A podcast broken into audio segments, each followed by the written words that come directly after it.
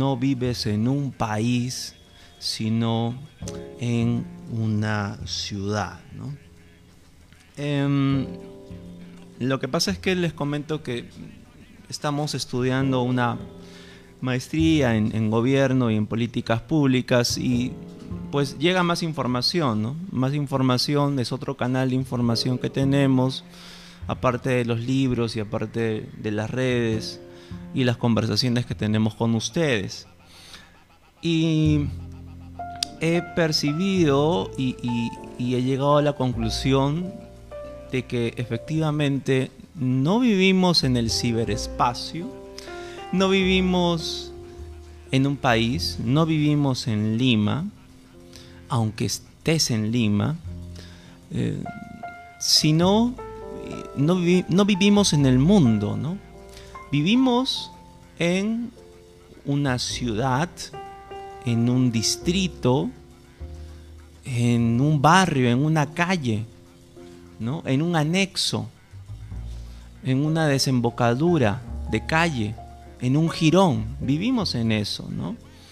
Eh, pertenecemos a estados constituidos eh, en América Latina principalmente centralizados, concentrados, pero para la experiencia vital, para el desarrollo, la manifestación, y tal vez el olvido de las competencias, habilidades y potencialidades con las que hemos venido eh, ya eh, algunos diseñados, otros por eh, poder descubrir, pues el ámbito o el lugar donde se desarrolla esta experiencia vital con estas competencias o habilidades no es pues en la arena fastuosa, enorme de todo el país, ¿no?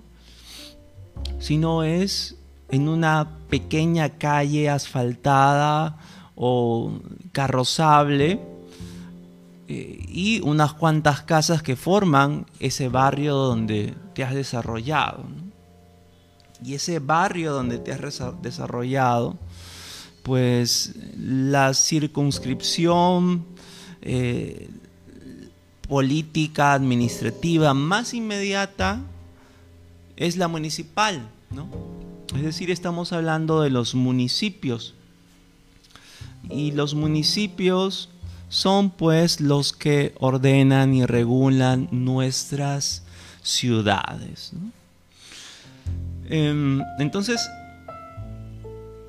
bastante eh, tiempo estamos depositando en comentar, como no, por supuesto que es de interés nacional, ¿no? Y es comidilla para conversaciones de sobremesa y de ahí de algunas reuniones varias. Eh, el caso, por ejemplo, ¿no? De el juicio a la señora Keiko Fujimori, ¿no? O cómo no, pues, ¿no? seguir hablando acerca de los entresijos, de los vericuetos y de los, de los, los nuevos datos o codinomes que saca Odebrecht, ¿no?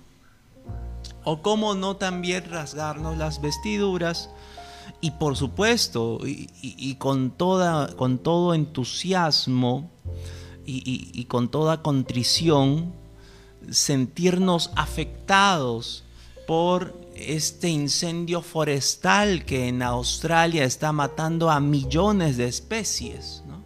Por supuesto, ¿cómo no sentirnos afectados por eso? Formamos parte de este mundo, parte de este planeta Tierra, en una realidad interdependiente, ¿no?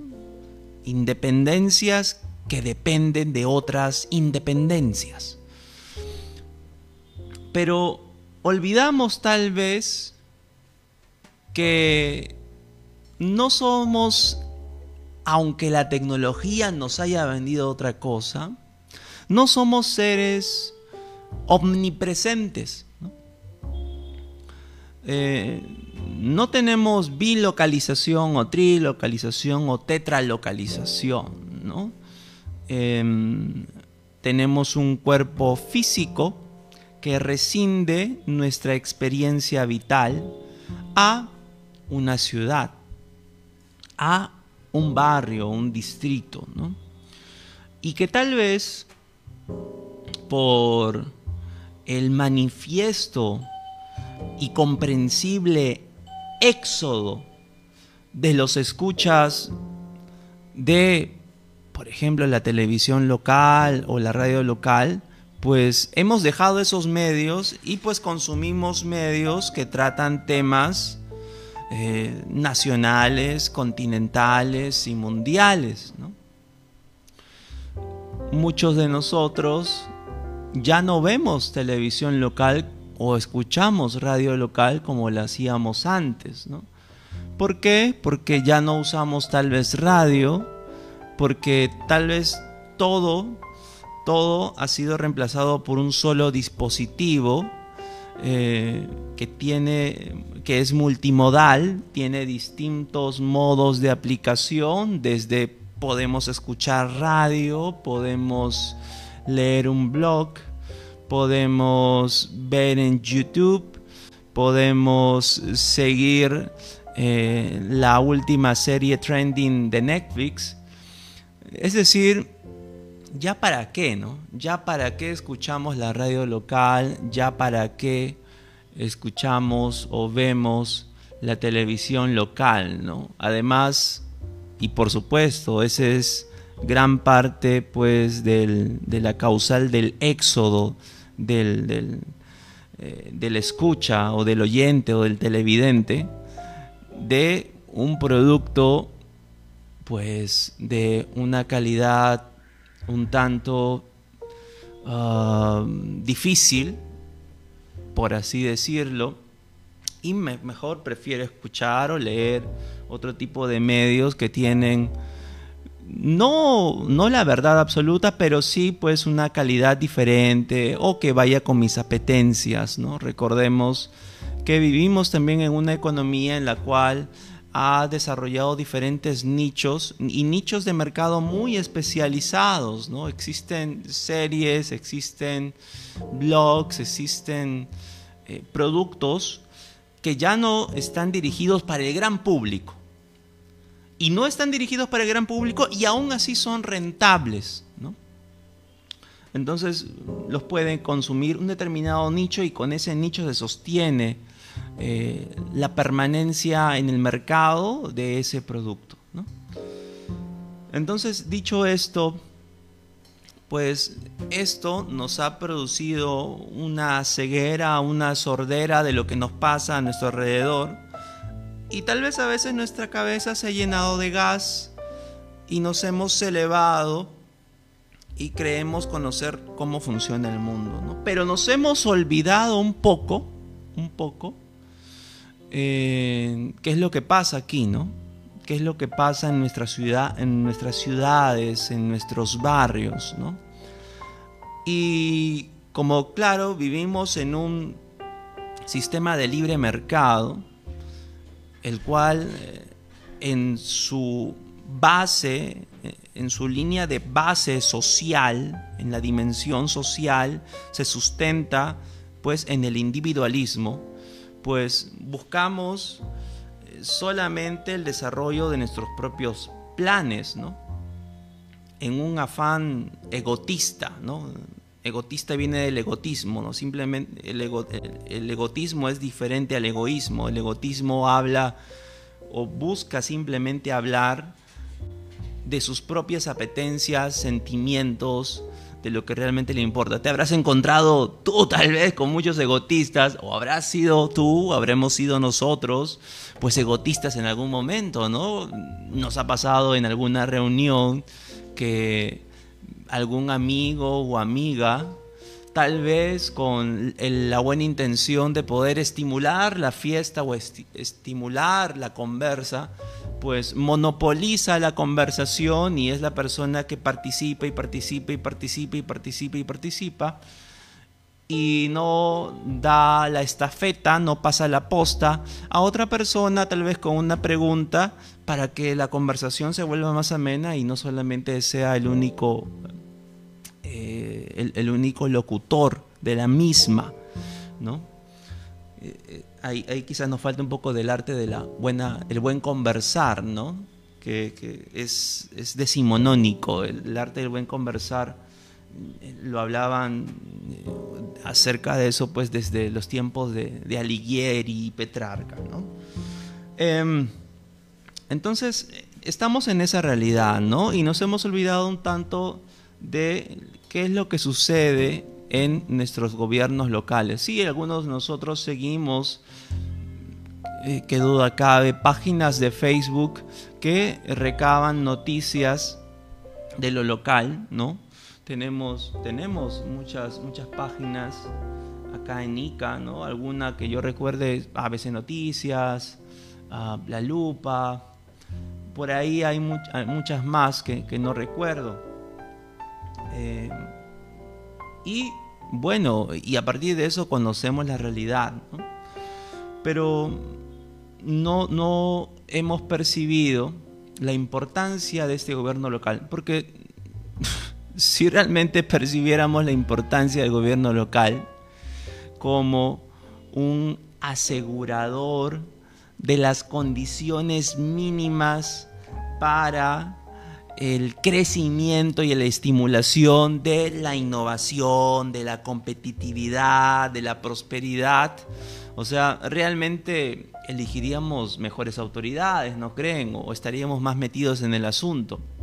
Pero claro, estamos en una especie de carrera, carrera de ratas que no nos permite avisorar todo el bosque y simplemente estamos pues eh, viendo eh, de manera solipsista, es decir, de, manera en la cual solamente me interesa lo que, lo que a mí me compete, no me interesa todo el universo, ¿no? Soy una especie de, de autista en el universo.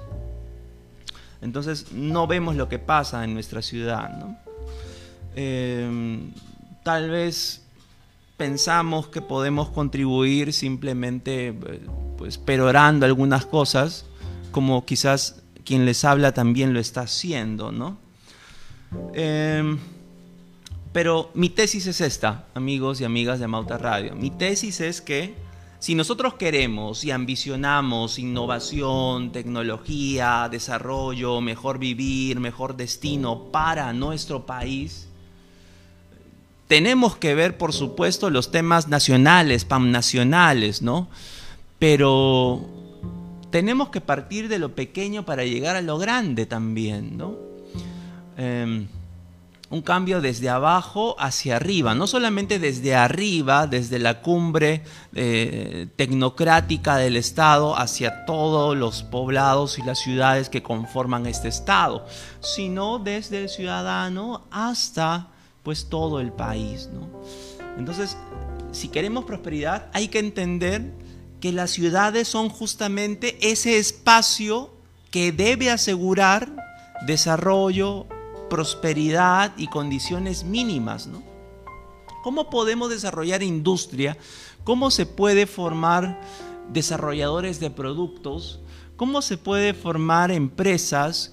¿Cómo se puede formar ciudadanos y ciudadanas libres y educados si estamos rodeados de un caos eh, en todas las dimensiones, desde por supuesto las más tangibles y las más groseras y también las que debieran ser de más fácil resolución como es el tema de la contaminación ambiental. ¿no? cúmulos y cúmulos de basura que están eh, distribuidos de manera caótica en una especie de eh, formación de un agujero de entropía, ¿no? que hace que nosotros sintamos que vivimos en un desorden total y el desorden solo genera desorden. ¿no?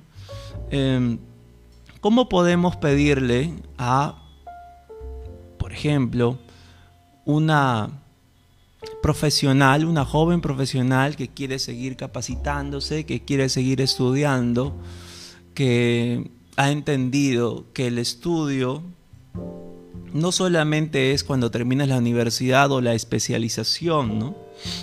Como decía Humberto Eco, cuando tienes 70 años y no has leído ningún libro, has vivido solo tu vida. Pero cuando tienes 70 años y has leído toda tu vida, no has vivido 70 años. Has vivido 5.000 o más de 5.000. ¿Por qué? Porque has, has bebido de la fuente de otras vidas. Mediante la lectura nosotros también participamos de una porción de experiencia vital de otra persona otra experiencia vital que tiene por supuesto luces y sombras y de las cuales nosotros podemos sacar algún tipo de enseñanza, algún tipo, por supuesto, de beneficio para nuestra propia existencia. Porque de qué valió de que otras personas hayan vivido y cometido los mismos errores y nosotros sigamos cometiendo los mismos, ¿no? Pero parece que seguimos en ese trance, ¿no? De, de simplemente tomar la roca y, como Sísifo lanzarla una y otra vez, ¿no? En ese samsara constante. Entonces, eh, debemos darnos cuenta acerca de eso, ¿no? De la importancia que tienen nuestras ciudades, no solamente en el ámbito político, reitero, no vivimos en un país, amigos, vivimos en una ciudad. O sea, si tú crees acaso que tu voluntad es la única que te gobierna, que tu inteligencia y que tu hemisferio izquierdo racional es el que motiva tus decisiones, o quizás también súmale a tu hemisferio derecho emocional, pues estás absolutamente equivocado, ¿no? Y por eso es que el país está como está, hecho una porquería, hecho un basural. Porque nosotros debemos entender una cosa fundamental, y es que nuestra experiencia vital, o eso, aquello que llamamos libre albedrío, está determinado por tres factores fundamentales e ineludibles, como son los estímulos ambientales. Los estímulos ambientales que son justamente esto, la ordenación del espacio físico o su contrario, ¿no? Un caos eh, y que progresivamente en una espiral de radicalización se convierte en entropía pura, ¿no?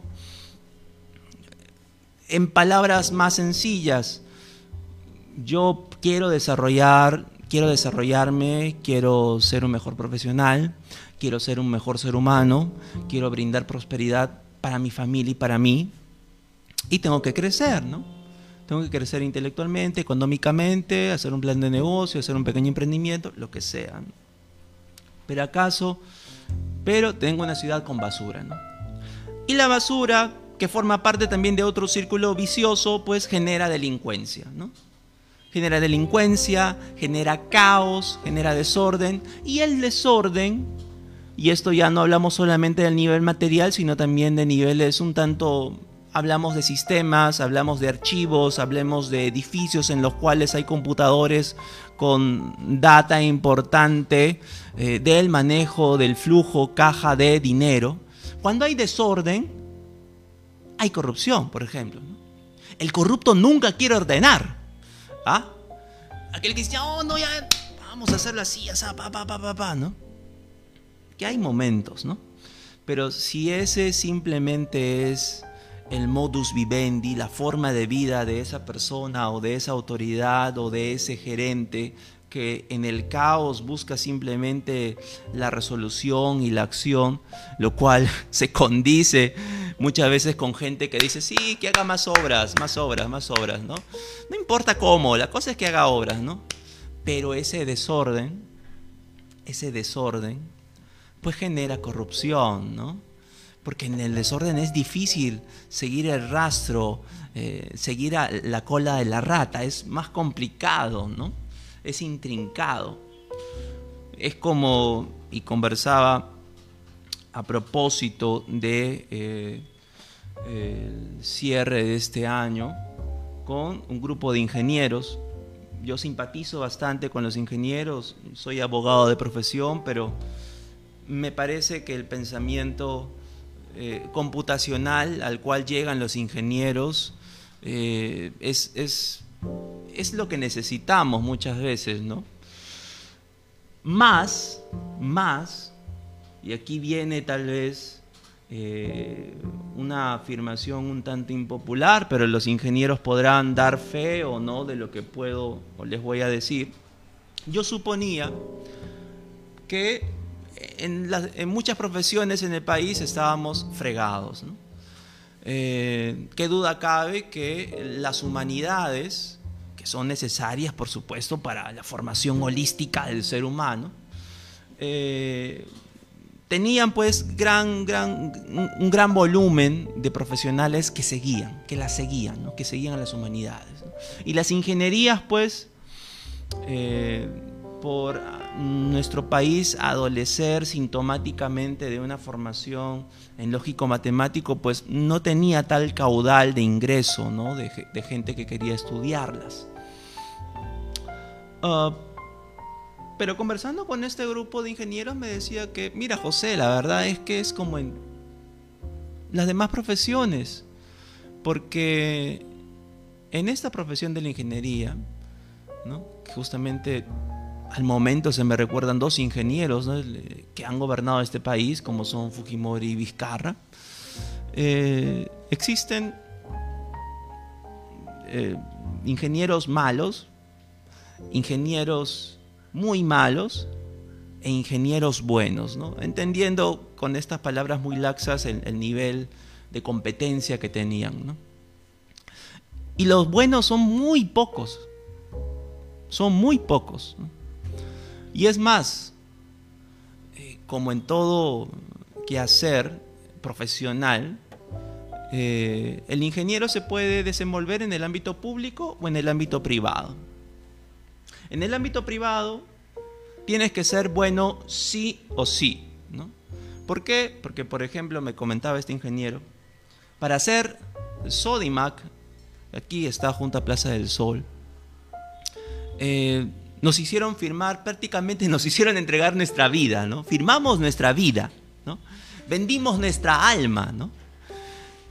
Incorrección que había, ¿no? Plazo que no se cumplía, al toque, multa multa. Y entonces sí o sí teníamos que cumplir y sí o sí teníamos que ser eficientes y tener a profesionales que realmente cumplieran pues y dieran la talla para mm, tal obra, ¿no? Cosa que no sucede en el sector público, me decía, ¿no? En el sector público no, se, no estamos parametrados por el valor de la efectividad, sino de la eficacia, ¿no? es decir, cumplir con la obra. ¿no? Y se ha hecho ya costumbre, si no acaso una especie de ley no escrita, el llamado adicional de obra. ¿no? Siempre existen adicionales de obra. Y adicionales de obra que a veces prácticamente manifiestan que los proyectos o el proyecto que se hizo antes eh, presupuestando la obra estaba absolutamente fuera de la realidad. Eso supuestamente en el mejor de los casos. En el peor de los casos es que se infla. Es que se infla. Entonces, y a veces, pues me siguen comentando, en el sector público Estamos hablando obviamente de contrataciones con el Estado, estamos hablando obviamente acerca de, puentes, de carreteras, de colegios, de construcciones que el Estado licita, ¿no? Ahí a veces los buenos ingenieros no sirven. Y me dicen que no sirven porque justamente los buenos ingenieros quieren hacer las cosas bien, pues. Y a veces hacer, hacer, hacer las cosas bien demanda un mayor tiempo de investigación, de realización, de gradualidad, hacer pruebas acerca de los cimientos de determinada obra, el suelo, ¿no? Y a veces ellos no trabajan con el equipo, no son parte del equipo, porque tienen, son demasiado eticosos, demasiado ridículos y no son eficaces y mejor viene alguien más práctico Ya, ¿cómo hacemos la cosa? Pa, pa, pa, pa. no te preocupes, es al ojo, pa, pa, pa, pa. Y listo. ¿no? Resultado. Horizonte de vida de la obra. Un año, dos años, cinco años. Cuando el horizonte de vida de la obra debiera ser de 20 o más. Ahora, claro, ¿eso combina el mercado? Claro, pues, ¿no? Se cae una a los cinco años, otra vez otra obrita, pues, ¿no? Entonces, no era la ingeniería la, la isla de la excelencia que yo avisoraba, ¿no? No es así. No es así, amigos. Y e, es una lástima, ¿no? Porque lo que necesitamos en nuestra educación es pasar de una educación que tiene eh, en las humanidades pues un gran peso, pasar a una educación o metodología que le llaman los gringos STEAM, ¿no? STEAM significa, es una sigla que engloba a las palabras eh, science, technology, engineering, um, arts y maths, ¿no? Ciencia, tecnología, ingeniería, artes y matemáticas. Entonces, buscando ser un, mejor país, buscando poder cerrar esas brechas que todavía nos faltan en competencias, pues deberíamos ir más por el lado del pensamiento científico, ¿no? O el pensamiento ahora de boga, el pensamiento computacional. Sería bueno que lo busquen, amigos, también, que pueden googlearlo. Eh, esto nos avisora y nos abre el panorama, ¿no? Y nos abre el panorama, por ejemplo, a un caso, un caso que quiero referirles y yo estoy seguro que, que les va a servir para ver esto y graficarlo de una manera total y entender por qué aquí, tal vez en Amauta, y en este programa somos eh, unos vastos em, buscadores de conocimiento, ¿no? Y, el conocimiento per se no, o sea, no, la búsqueda de conocimiento por sí misma no, sino por la búsqueda de su aplicación en nuestra vida, ¿no?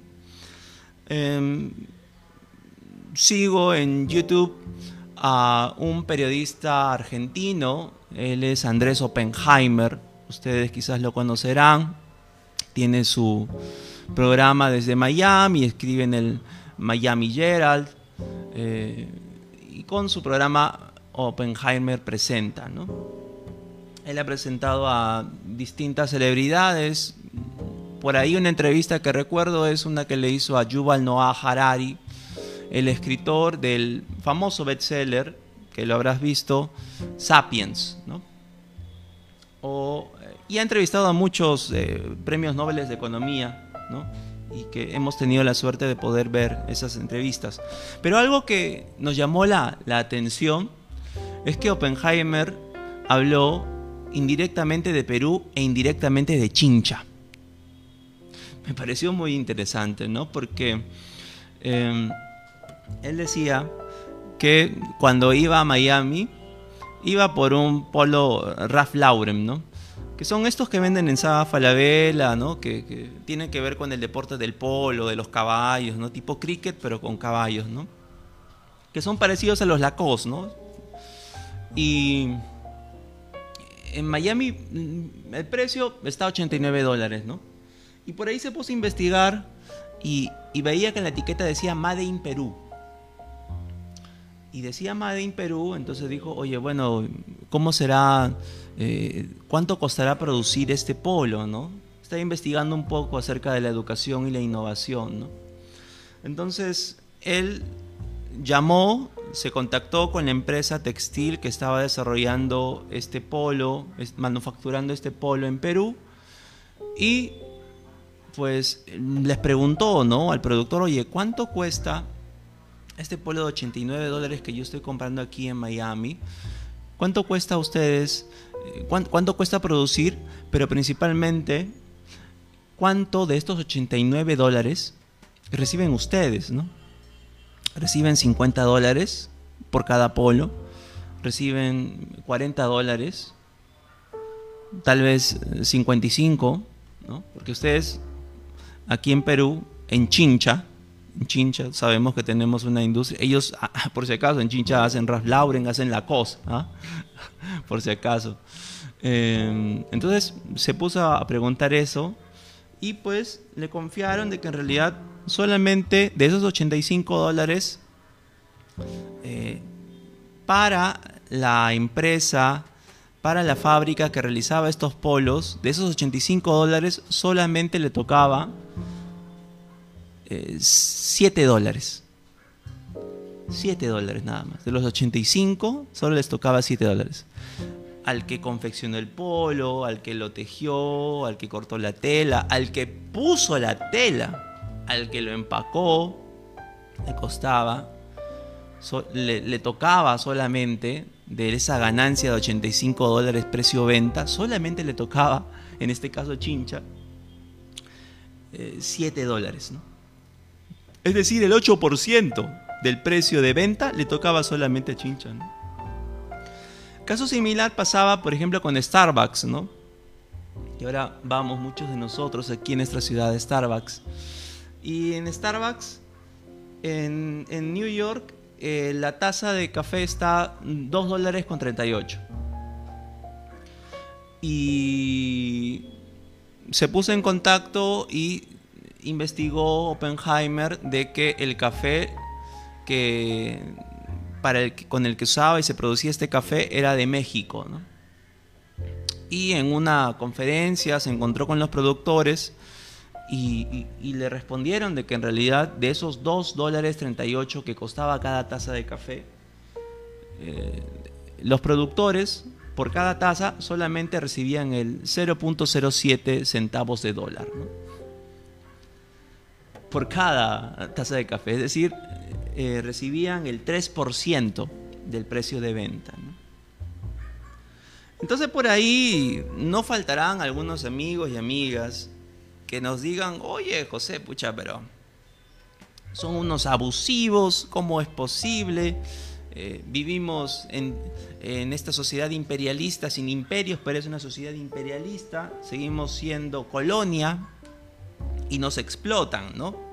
¿Cómo es posible que para la empresa, para el Perú que hace el polo, de los 85 dólares solamente le toquen 7 eh, dólares? O para los mexicanos peor todavía, ¿no? Starbucks vende cada taza de café a 2 dólares 38 y solamente les toca 0.07 centavos, ¿no? O sea, ¿cómo es posible, En realidad las cosas están un poquito más, más allá, ¿no? O sea, más allá de esa explicación o esa indignación, ¿no? Y la respuesta fundamental es que vivimos en una economía del conocimiento, en una economía del conocimiento. ya les mostraré en algún, en algún gráfico, pero en esta economía del conocimiento, lo que más eh, el conocimiento, en esta economía del conocimiento, lo que busca es que conocimiento es producir. Producir ganancia, producir rédito. De esos, tomemos ejemplo, el, ejemplo de, Chincha, que hace este polo Ralph Lauren, ¿no? Estos 85 dólares, que solamente Chincha recibe 7 dólares, ¿A dónde van los otros, eh, el resto del, precio? ¿no? ¿A dónde van estos, eh, el, resto, los 65 dólares, 75 dólares aproximadamente, ¿no? 75 dólares. Eh, van al ingeniero textil que diseña el color, van al marquetero que hace la campaña publicitaria, van al grupo de ventas que coloca el producto y desarrolla pues también una especie de, relaciones con el mercado para que puedan comprarlo. Van con también, en el caso por ejemplo de Starbucks, con el que hacen el, packing, ¿no? Con aquel que diseña el vaso, por ejemplo, ¿no? El envase de donde viene ese café. O también venden café suelto, ¿no? También lo venden en, en paquetes, ¿no? Va para ellos, ¿no? No va para el que hace manufactura ni, para, ni va para el que hace ese trabajo en mano de obra, ¿no? Em, entonces, eso nos vuelve a nuestra realidad, ¿no? Que somos países que somos, desarrollamos simplemente, eh, somos depositarios de recursos eh, naturales, ¿no? de materia prima. Pero no añadimos en la cadena de valor, no añadimos nada. Y vienen otros países y vienen otras corporaciones y simplemente toman ese, eh, esa materia prima, añaden valor y lo venden, ¿no? Y nos lo revenden, ¿no? Como ahora también nosotros tomamos, usamos también polos Ralph Lauren y polos Lacoste, ¿no? Entonces, esa es la economía del conocimiento, ¿no? Eh, esas personas capacitadas en el conocimiento del mercado, en las ventas, en el diseño, como por ahí mi amigo Francisco Torres hablaba acerca de la investigación y el desarrollo, eh, son los que se llevan la mayor tajada. Ahora, lo podemos hacer acá, por supuesto, pero como exponemos, ¿no? no vivimos en un país, sino en una ciudad. Y la ciudad requiere proveer los mínimos vitales para que se desarrolle la innovación, para que se desarrolle eh, el estímulo de la creatividad, ¿no? Eh, la profundidad de nuestras inteligencias para desarrollar productos y servicios con la excelente materia prima que tenemos. ¿no? Pero si tenemos a una joven profesional que quiere desarrollar un producto o un servicio o simplemente quiere ser una mejor profesional, ¿qué es lo que pasa? Sale a la calle y tiene que cuidarse que alguien le meta la mano o que alguien le robe su cartera. ¿no? Eh, ¿Cómo podemos pedir más innovación, más cultura, más desarrollo, más industria? Si nuestros niños, por ejemplo, eh, el único contacto con la naturaleza más cercano son los parques y los parques se convierten ahora pues en temporales y provisorios depósitos de basura. ¿no? O sea, no existen los mínimos, desgraciadamente, ¿no? Y esos mínimos a veces ya, pues, tienes que pagar para acceder a ellos, ¿no? Es decir, si yo tengo, quiero ir a un lugar muy bonito, muy esto, tengo que ir, pues, a un hotel privado, a, algo así. Entonces, eh, es, difícil, ¿no? Es, difícil eso, es, es, complicado. Por eso es que para nosotros, y esta es la tesis de este programa, amigos, son las 12 y 45, para nosotros poder querer innovación, desarrollo, educación, para todos, eh, es importante los temas nacionales, por supuesto, formamos parte de un país, pero no hay que perder de vista eh, los pequeños detalles, las labores domésticas de nuestro distrito, de nuestro barrio, en el cual podamos contribuir. Tenemos la idea de la individualidad, ¿no? es decir, somos individuos, por supuesto, pero vivimos en una comunidad. Entonces debemos también brindar y poder vivir en pro de la comunidad, no solamente en pro de mis propios planes. ¿no?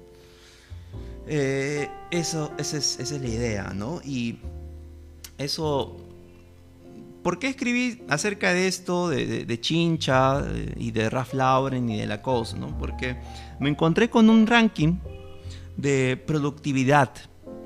Un ranking de productividad acerca de eh, la relación de la productividad entre las horas de trabajo, ¿no? Es decir, eh, cuánto dinero producía una persona en Luxemburgo, que es el país que más produce, eh, trabajando una hora, y cuánto produce en una hora una persona trabajando, aquí llega solo hasta México, o sea, ya imagínate, ¿no? Perú no aparece. ¿Cuánto producen, no? Eh, cómo lo, ponían, la medida para medir el dinero lo ponían con, con el, el Producto Bruto Interno, con el PBI, ¿no? Entonces, Luxemburgo es la más, la más alta, ¿no? Y, México pues es la más baja. Le voy a anexar ahí el link abajo para que lo puedan ver. Entonces, eso me hizo pensar, ¿no? Me hizo pensar que los latinoamericanos queremos a veces trabajar supuestamente más eh, y que esta idea del incrementalismo, que el incrementalismo es simplemente pensar que más es, es más supuestamente, ¿no? Claro, es desde un punto de vista, ¿no? Es como cuando quizás vamos, y, bueno, mi padre, por ejemplo, es de la serranía, eh, a veces vamos a la sierra y tenemos copiosas comidas, banquetes, ¿no? Y, tomamos chela todos los días por tomarla, ¿no? Yo sé que es una costumbre, es paja, ¿no? Hay momentos de bohemia, ¿no? Pero a lo que iba con eso es que a veces más no es más, ¿no? O sea, necesitamos ya un poco despercudirnos de una visión un tanto Em, primaria aún, ¿no? Eh, siempre he repetido esta tesis porque lo he visto, he tenido la suerte de trabajar con personas de distintas nacionalidades, justamente porque nuestro país ha crecido, y, puedo constatar que nosotros los peruanos somos muy trabajadores, pero que nos falta aún el método, aún nos falta la educación, ¿no? Aún nos falta la capacitación, ¿no? Porque ¿cómo, cómo poder revertir en ese ranking de productividad, cómo hacer, eh, poder producir tanto como produce una persona en Luxemburgo eh, por una hora o como lo hace en Alemania, ¿no? ¿Qué diferencia hay? Para mí son dos cosas fundamentales, dos cosas fundamentales y que obviamente están relacionadas, ¿no? capacitación o educación, ¿no? Que desde luego ahí tienes varias aristas porque hay una educación que viene desde el aspecto de la primaria y la secundaria, eh, pero que las puedes salvar en mi modesta experiencia leyendo, autoeducándote, un autodidactismo, y ahora más con el Internet, por supuesto, y la tecnología que está, reitero, también relacionada con la educación. La tecnología, que son herramientas, que son software, que son aplicaciones, que son programas, te permite poder eh, hacer más cosas con menos recursos. Esa es la idea fundamental de la tecnología, desde la invención misma de la rueda. ¿no? Con menos caballos, de fuerza podías mover más cosas, ¿no? Con el, la rueda, ¿no? Entonces, la tecnología es esto, ¿no? Y cuando tú usas determinadas herramientas, también las herramientas te usan a ti. ¿ah? Las herramientas también te usan a ti. Y así como tú deformas el mango de una comba, también la herramienta te deforma a ti. ¿no? Quizás, tal vez, en nuestra era ya no vale tanto eh, la fuerza o el poder de la musculatura esquelética y quizás por eso somos a veces flácidos, hay que hacer un poco de deporte amigos. pero eh, ejercemos mayor trabajo en nuestros neocórtex ¿ah? y, y la imaginación y la innovación no va a venir simplemente por una voluntad de querer hacerlo, ¿no? sino porque ha sido alimentada, ha sido estimulada y ha crecido y ha prosperado y ha medrado en un ambiente en el cual se rodea de objetos, de ambientes prósperos, creados por la inteligencia en base al orden más racional porque justamente es eso, el, orden, al final de cuentas, es lo que sostiene todo. ¿no? Eh, no nos va a dar tiempo tal vez para poder explicarles y mostrarles, amigos, pero uno siempre quiere hacer uh, una especie de, estudio de, mercado, por así decirlo. ¿no? Yo saqué una pregunta para todos mis amigos de Facebook, eh, ¿qué es lo que necesitaba ICA? ¿no? Y hay distintas opiniones, ¿no? como la limpieza pública, la seguridad, el transporte y todo esto englobarlo en un plan multisectorial que abarque varios sectores para que sea armonizado y para que los, los planes no se pongan la traba entre uno y otro y puedan formar una armonía en base a la visión de una ciudad eficiente y sostenible. Eh, me hablaban de cultura, me hablaban de mayores árboles, por supuesto. El progreso no, es más cemento, no, es más cemento siempre, no es más cemento siempre. Más árboles es más salud, es más vida, es más confort, es más creatividad, es más innovación. Eh, también hasta eh, cuestiones que iban, cuestiones intrapersonales, eh, cuestiones de conciencia colectiva, como es el desarraigo y la erradicación del pensamiento criollo o del pensamiento del Pepe el Vivo, ciclovías, planes ambientales, en fin, ideas que son maravillosas y que esperamos que se puedan desarrollar. Pero por ahí un amigo eh, un, amigo que, yo le llamo eh, cariñosamente Sheldon Cooper, eh, por este personaje de Bang Theory, ¿no? chico muy inteligente, llega quizás al principio, ¿no? Al, germen del asunto, ¿no? Porque todas estas opiniones, pues justamente son cosas mucho más prácticas, ¿ah? Son cosas prácticas y eso hay que hacerlo. Pero al germen de todo, amigos, de toda innovación, de todo desarrollo, de todo progreso, es, un, es el orden, ¿no? El orden, el orden de las cosas, ¿no? como diría Pietro Civile, sin orden nada existe, ¿no? Todo tiene su razón de ser. Entonces, el orden, ¿no? Eh, ordenar las cosas, ordenar la casa, ¿no? Ordenar nuestras vidas, ¿no? Esa es la mejor forma de poder contribuir con nuestras ciudades. Eh, bien, amigos, eh, eso, es, eso, es, eso es lo que queríamos hablarles el día de hoy. La tesis, reitero, de este programa ha sido que no vivimos solamente en un país o en internet, no vivimos ni en Lima, ¿ya? Porque Lima parece que es una hiperrealidad o una metarealidad. Vivimos en un barrio, ¿eh? vivimos en una casa, vivimos en una comunidad. ¿Cómo hacer mejor esa comunidad? porque la importancia de la misma es no es, no, es una importancia alta, es una importancia vital, porque es un lugar geográfico tangible que existe y accedemos a él todos los días, el cual va a poder coadyuvar o no, o más bien va a perjudicar nuestro crecimiento, nuestro desarrollo, nuestra innovación. ¿Por qué? Porque el ser humano y su idea de libre albedrío, pues ya ha sido trascendida esa idea.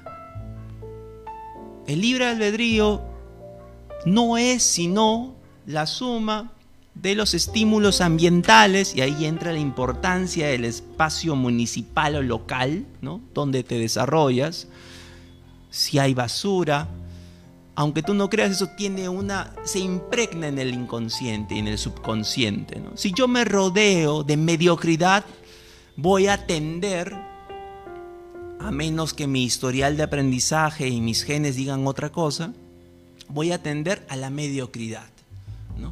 Es decir, hay que tener un desarraigo con esa, como decían los griegos, matria, ¿no? En vez de patria, matria, ¿no? Matria viene justamente de madre, ¿no?